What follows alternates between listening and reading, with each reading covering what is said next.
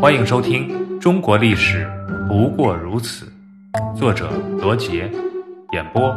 文措。光绪死因之谜。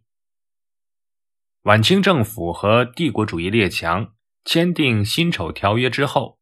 也完全沦为了帝国主义统治中国的工具，而义和团运动也在八国联军的镇压之下彻底宣告失败。晚清政府为了缓和矛盾，被迫再次宣布变法改革。这一次是慈禧太后主动提出的，变法新政的内容也基本承袭了戊戌变法的主旨。光绪三十四年（公元一九零八年十一月十四日），光绪帝爱新觉罗载湉暴崩，享年三十八岁，庙号德宗。次日下午，孝亲显皇后叶赫那拉幸贞，也就是慈禧太后，于中南海颐銮殿病逝，享年七十四岁。而就在光绪帝驾崩的前一天，清廷以光绪帝名义发布两道诏令：第一道命醇亲王之子溥仪在宫内教养，并在上书房读书；第二道授溥仪之父载沣为摄政王。这两道诏令意思很清楚：一旦光绪帝升天，就让溥仪继位，让溥仪的父亲醇亲王载沣主持朝政，辅佐年幼的新皇帝。这两道命令不可能是光绪帝下的，因为此时的光绪帝早已没有了权力，更没有可能指定自己的接班人。下这道命令的人只有一个，那就是慈禧。慈禧下这两道诏令，说明了两个问题：一是慈禧自己的病已经非常的严重，到了不得不对后事进行安排的地步；二是慈禧已经决定要光绪帝死在他自己之前。道理很简单，如果光绪帝死在他后面，这两道诏令就成了一纸空文。果然，诏令下达的第二天，光绪驾崩，溥仪继位。载沣监国，第三天，慈禧呜呼哀哉，上了西天。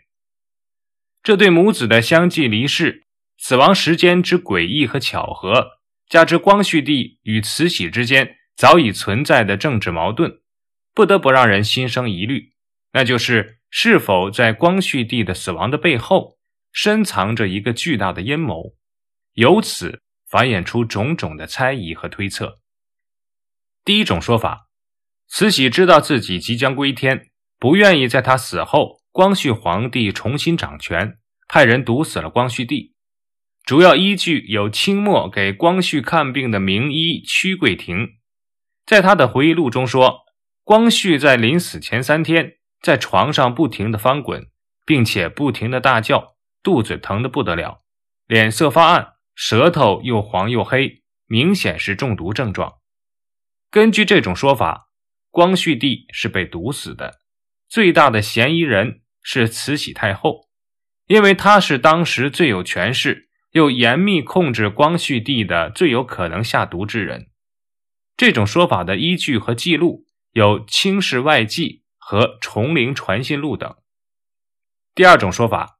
袁世凯见慈禧一病难起，怕慈禧死后光绪掌握实权。报复自己在戊戌变法出卖皇帝的行为，于是贿赂宫廷宦官，用剧毒药物害死光绪帝。这种说法最有权威的依据是清朝最后一个皇帝溥仪的说法。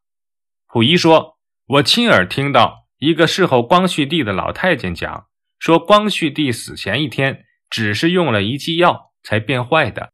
后来才知道这剂药是袁世凯送的。”第三种说法，太监李莲英得悉光绪帝的日记中载有西太后死后将朱元世凯和他的消息，与慈禧一起阴谋将毒药投入光绪帝的食物之中，致使光绪帝中毒身亡。第四种说法，专家根据光绪帝生前的病历，结合当时的历史背景和现代中医学理论，推断是光绪帝因为严重肺结核病加上其他的并发症。才导致的死亡。第五种说法，光绪帝有严重的肾亏，加上从小身体虚弱，有长期遗精史。病源数列中说，遗精之病将二十年，前数年每月必发十数次，近数年每月不过两三次，冬天较甚。近数年遗泻较少者，并非较郁，乃系肾精亏损太甚，无力发泄之故。光绪帝有这样一种病症，再加上从几岁起就受慈禧的压制，长期处在紧张之中，后来在做皇帝的时候，更是经历了一连串的挫折和打击，病情逐渐加重，引起了一系列呼吸道、消化道等并发症，最后病亡。这一说法主要依据是光绪帝生前的病历和光绪生前自己的一段回忆。以上五种说法，究竟哪一个说法更接近于事实呢？笔者不便定论。而史学界关于光绪死因的辩论也从未停止。怀疑谋杀说与正常死亡说两种观点几经交锋，却一直没能形成学术定论，最终成为一大谜案。